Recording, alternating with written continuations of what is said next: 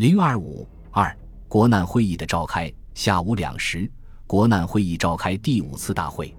通过决议：一、国民代表会由各大都市职业团体、海外华侨及各省区地方人民选出的代表三百人以上组成；二、国民代表会应于一九三二年十月十日以前成立，在国民代表会未开会前。政府应依据上列原则修正《国民政府组织法》。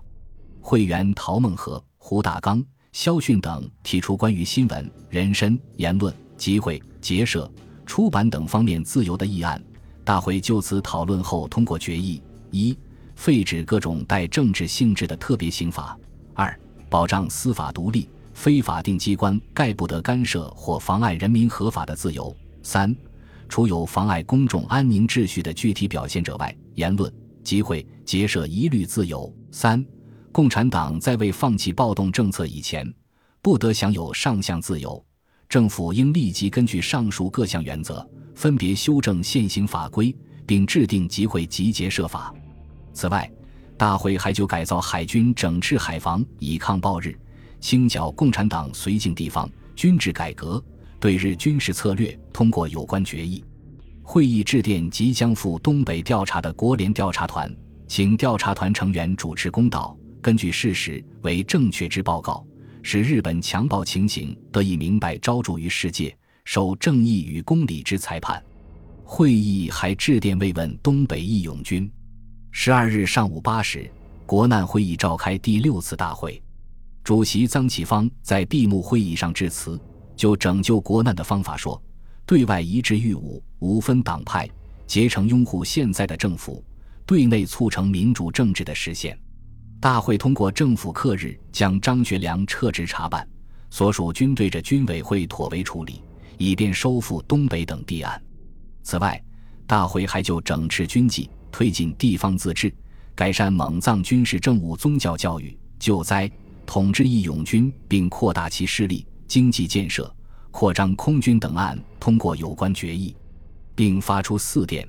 为免国联中国代表严惠庆加为华侨捐款救国，加为上海民众续免全国将士。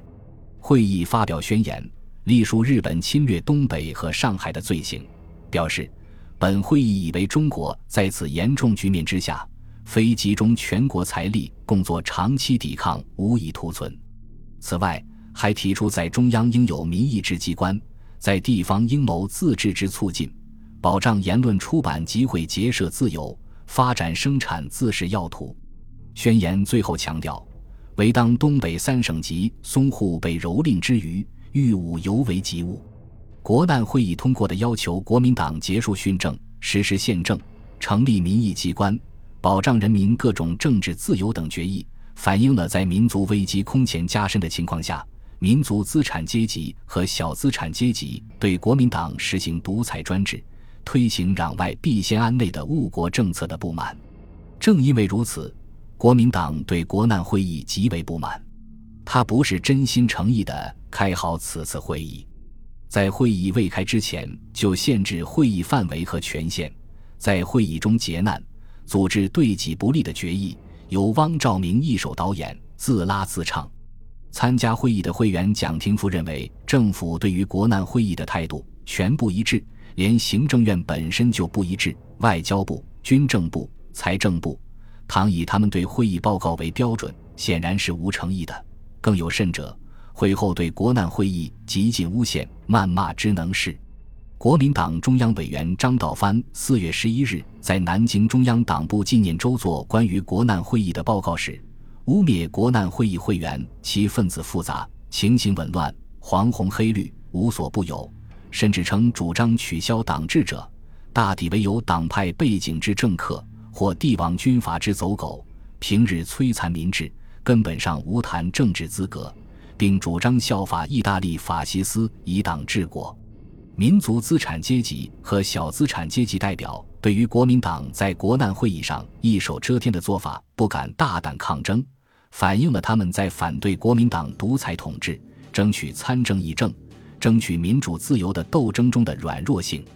国难会议开幕时，陶孟和强调会员应尽其所能辅弼国民党，在会议中，有的代表不敢要求国民党提前结束训政、实施宪政、改组政府、成立国防政府。更有甚者，臧启芳在国难会议闭幕会议上致辞时称：“闭会以后，会议完全结束，今后在国难期间，个人可以国民资格来奔走国事，不可再以国难会议会员的名义来说话。”这就是说，国难会议结束后，会员不能监督政府。